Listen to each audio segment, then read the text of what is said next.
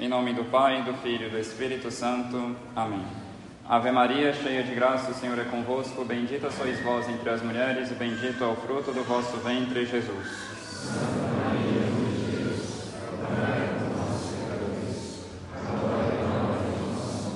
Nossa Senhora das Dores, glorioso São José, em nome do Pai, do Filho e do Espírito Santo. Amém.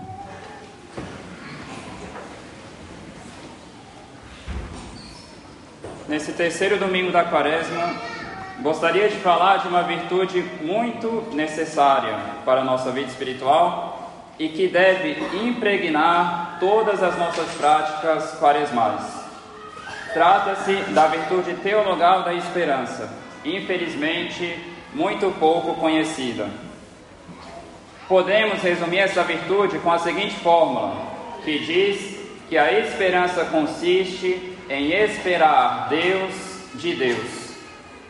Então são dois aspectos da esperança: esperar Deus de Deus. Então, nesse primeiro aspecto, a esperança consiste em esperar Deus. Então, esse belíssimo aspecto da virtude da esperança faz com que esperemos cada vez mais Deus e unicamente a Deus. A pessoa começa pouco a pouco, na medida em que essa virtude cresce, a querer uma só coisa: Deus. E todo o resto ela começa a desejar cada vez menos. Acontece que no decorrer de nossas vidas aprendemos a desejar muitas coisas. Infelizmente, esses desejos muitas vezes começam a disputar com o desejo que deveríamos ter de Deus e de estar com Ele de forma que começamos a esperar muitas coisas nesta terra com muito ardor e esperamos cada vez menos a Deus. É assim que pouco a pouco começamos a esperar cada vez mais coisas desta terra: reconhecimento, aplausos, prazeres, atenção, sucessos e assim por diante.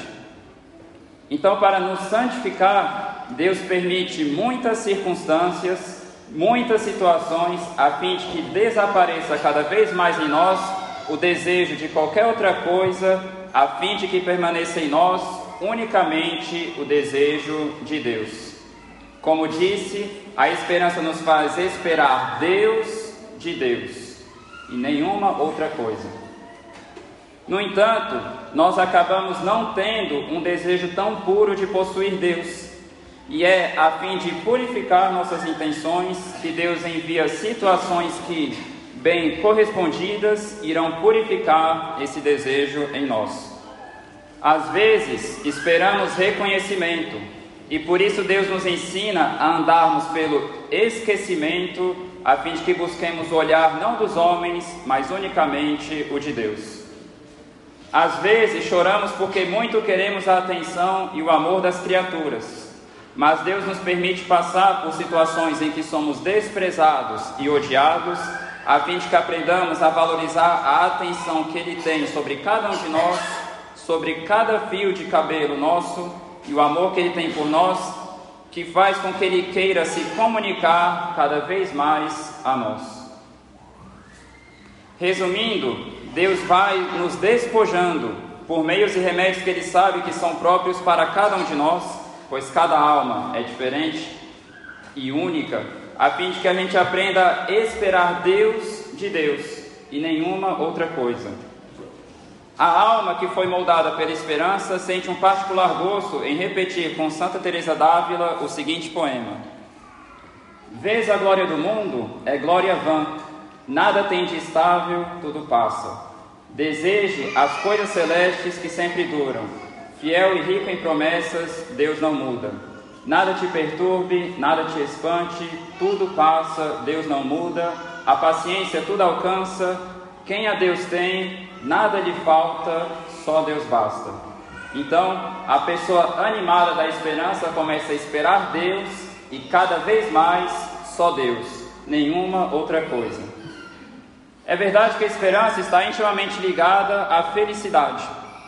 Às vezes nós esperamos muito de algumas criaturas porque achamos que de certa forma elas irão nos tornar felizes.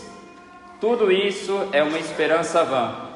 Como diz Santo Agostinho, nosso coração fica inquieto enquanto não repousa em Deus.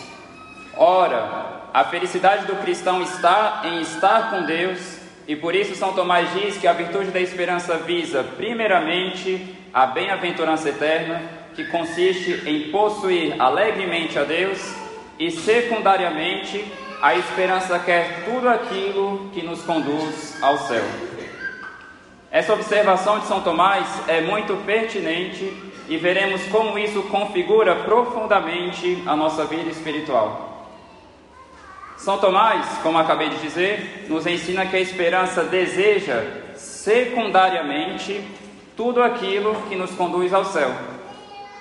Isso quer dizer que, mesmo as virtudes são desejadas de forma subordinada e secundária.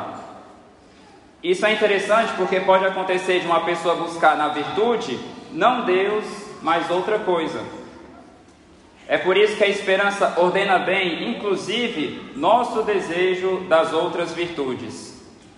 Pode ser que uma pessoa queira a virtude da mansidão, mas não para com isso estar mais perfeitamente com Deus, mas para talvez alcançar uma reputação inerente a essa virtude. Pode ser que a pessoa queira ser bem disciplinada, muito fiel a uma rotina, mas não para com isso agradar mais perfeitamente a Deus, mas por uma satisfação própria da vaidade ou para ser admirada, enfim, poderíamos dizer isso de todas as outras virtudes. A fim de que a pessoa espere com essas virtudes unicamente a Deus, lembrando, a esperança consiste em esperar Deus de Deus e nenhuma outra coisa. Então, a fim de que a pessoa espere com essas virtudes unicamente a Deus, Deus permite às vezes que ela não consiga ter certos progressos na virtude, pois, na verdade, ela não está buscando elas em vista do céu, como que para com elas correr de forma mais rápida em direção a Deus, mas está recorrendo a elas por um certo desejo de, com isso, parecer mais santa ou algo do tipo que não seja Deus. Então, nessa linha de pensamento, São Francisco de Sales dizia que devemos ter paciência, inclusive diante do nosso atraso na perfeição. Então, muitas pessoas acabam caindo no desânimo justamente porque estavam apressadas demais em adquirir a perfeição, algumas virtudes, mas elas não estavam com um desejo muito puro de com isso alcançar Deus. E é por isso que elas desanimam, porque estavam com um grande desejo de alcançar por meio dessas virtudes certos louvores ou, de forma geral, qualquer outra coisa que não seja Deus. Disso tudo podemos ver claramente a importância de termos uma esperança bem sólida nessa quaresma. Nós adotamos muitas práticas na quaresma a fim de alcançarmos de Deus alguns bens, mas esses bens devem ser buscados enquanto nos auxiliam para o céu, para desejarmos cada vez mais a Deus e a Ele somente. Então, se um primeiro aspecto da esperança consiste em esperar Deus, o segundo consiste em esperar Deus de Deus. Se por um lado a esperança nos dá uma boa mira quanto ao objetivo, pois ela nos faz querer o céu, nos faz querer Deus e todas as outras coisas de forma secundária e subordinada, enquanto elas nos levam a esse fim. Por outro, devemos saber que não basta ter um objetivo em vista, mas também é preciso alguém que, nos, que seja capaz de nos levar, de nos conduzir até esse objetivo. É assim que devemos, por essa virtude, literalmente esperar Deus de Deus. Por isso que a esperança nos leva a confiarmos unicamente no poder de Deus para alcançarmos o céu e sabemos pela fé que Ele quer nos ajudar por causa de Sua infinita bondade e que Ele pode nos ajudar por causa da Sua onipotência. A esperança, por isso, nos leva necessariamente à confiança. Por um lado, esperamos Deus de Deus, ou seja, não de nós mesmos. Nós temos uma certa tendência a queremos alcançar Deus, não de Deus, mas de nós mesmos, ou seja, confiamos demais nas nossas próprias forças e nos orgulhamos do bem que fazemos. Assim, por exemplo, com as nossas práticas da quaresma, sobretudo aquelas que envolvem uma penitência corporal, como o jejum, por exemplo, acabamos por vezes a esperar Deus de nós mesmos, das nossas próprias forças, como uma recompensa do quão bom nós somos. É por isso que devemos, ao fazermos tais práticas, sempre vigiar em relação à humildade e também em relação ao amor a Deus e ao próximo, a fim de não errarmos nesse caminho da penitência tão recomendado pela Igreja e pelos santos. A fim de que a pessoa não confie em si mesma, mas aprenda a se apoiar em Deus, Deus permite que a pessoa sinta sua fraqueza, a fim de que, com essa humildade, que normalmente o sentimento da sua fraqueza deve fazer brotar nela, ela aprenda a esperar Deus de Deus e não dela mesma. É por isso que Santa, Santa Teresinha dizia com tanta alegria o seguinte: O que agrada a Deus em minha pequena alma é ver-me amar minha pequenez e pobreza, é a esperança cega que tenho em Sua misericórdia. Esse é o efeito da esperança em uma alma. A esperança faz com que a pessoa se alegre ao ver sua miséria. Claro, a pessoa não se alegra com a ofensa a Deus, mas se essa fraqueza que ela nela sentiu faz com que ela esteja mais convicta a partir de então de que ela não pode se apoiar em suas forças, mas na onipotência de Deus, essa visão de sua fraqueza a pode levar mesmo a uma grande alegria. Então é muito interessante porque certa vez, quando Santa Teresinha, já doente, quase morrendo, certa vez uma irmã veio pedir uma coisa para ela e Santa Teresinha manifestou um movimento de impaciência por causa do pedido dessa irmã. E Santa Teresinha comenta esse episódio já ali no fim da sua vida. Ultimamente, diz Santa Teresinha, fui imperfeita com uma irmã. Creio que ela não percebeu a luta interior. Entretanto, alimentei o pensamento de que me julgara sem virtude e fiquei bem contente de crer-me assim. Então, a alma animada pela esperança espera unicamente em Deus, sabendo que só Ele realiza em nós grandes coisas, com seu poder, como canta Nossa Senhora em seu Magnificat realizou em mim grandes coisas, aquele que é poderoso e santo é o seu nome.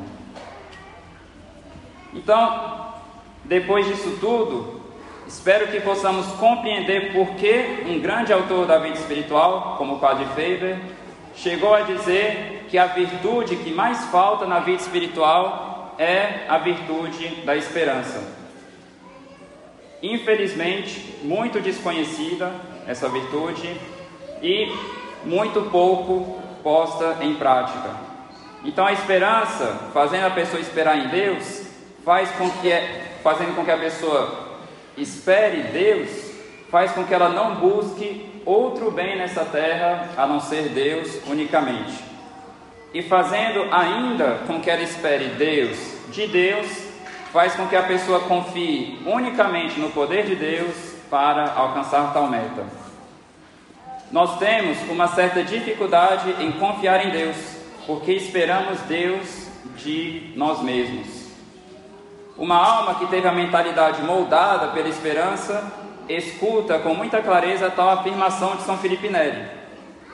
São Felipe Neri dizia que não é falta de humildade desejarmos amar a Deus como os grandes santos o amaram e mesmo desejarmos amar a Deus mais do que eles o amaram. Então, a pessoa que entendeu o que é a esperança, quando alguém propõe essa meta para ela, amar a Deus mais que um Dom Bosco, mais que um São Francisco de Sales, mais que grandes santos, a pessoa não desanima porque ela sabe que para Deus nada é impossível. Mas uma pessoa que espera a santidade de si mesma, quando ela vê tal meta, ela já desanima. Por quê? Porque ela não está esperando Deus de Deus, mas está esperando Deus dela mesma. Então, nós temos essa dificuldade em confiar em Deus porque esperamos Deus de nós mesmos. É como se colocássemos numa, numa, balança, de um lado, nossa fraqueza e miséria, e de outro, o poder de Deus. Nossa falta de juízo é tão grande que ousamos comparar nossa fraqueza com o poder de Deus, como se ela pudesse chegar a ser tão grande e tão profunda que o poder e a misericórdia de Deus já não pudessem fazer nada por essa fraqueza. Então, às vezes a pessoa desanima em buscar a Deus porque ela está se fiando em si mesma. Pensamos às vezes que nossa miséria chegou a tais proporções que a misericórdia de Deus já não é mais capaz de fazer algo por ela. Essa falta de esperança é uma grande injúria ao poder e à bondade de Deus.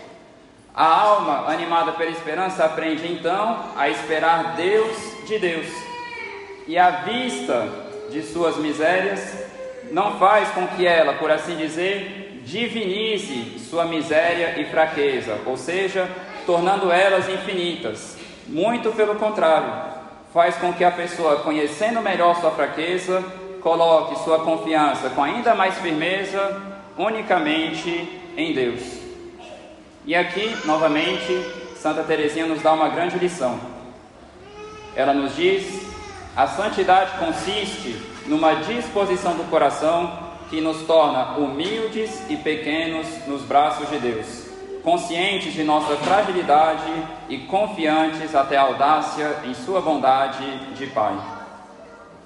A vista de nossa fraqueza, então, não deve nos desanimar, mas deve fortalecer a nossa esperança. Então, se nós sentimos muitas vezes nossa fraqueza, nós não podemos colocar ela a pé de igualdade com o poder e a misericórdia de Deus. A dificuldade de algumas pessoas é porque, de certa forma, elas não querem esperar em Deus, mas querem ter o sentimento dessa esperança, o que são duas coisas totalmente diferentes. Inclusive, muitos santos que eram heróicos na esperança ficaram muito tempo sem sentir nada dessa esperança. Claro que às vezes Deus pode dar muitas consolações para a pessoa no momento de praticar essa virtude, mas não é uma regra geral. Santa Joana de Chantal, por exemplo, ficou anos e anos pensando que ela não tinha mais fé, nem esperança, nem caridade, porque simplesmente qualquer sentimento acompanhando os atos de fé, esperança e caridade, tinham desaparecido da vida dela. E São Francisco de Sales foi muito sábio, iluminado por Deus nessa hora, para fazer com que ela permanecesse fiel aos atos de esperança, a fim de que ela vivesse de fé e não de sentimentos. Então, esperar Deus de Deus. Devemos olhar mais para Deus para seu poder, para sua bondade, para sua misericórdia, do que para nós mesmos. Não quer dizer que não devamos olhar para nós, mas não deve ser um olhar que exagere a nossa fraqueza e a nossa miséria. Então, Santa Teresinha, ainda uma vez nos diz: Ah, se todas as almas fracas e imperfeitas sentissem o que sente a menor de todas as almas, a alma de vossa Teresinha, nenhuma delas se desesperaria de atingir o cume da montanha do amor.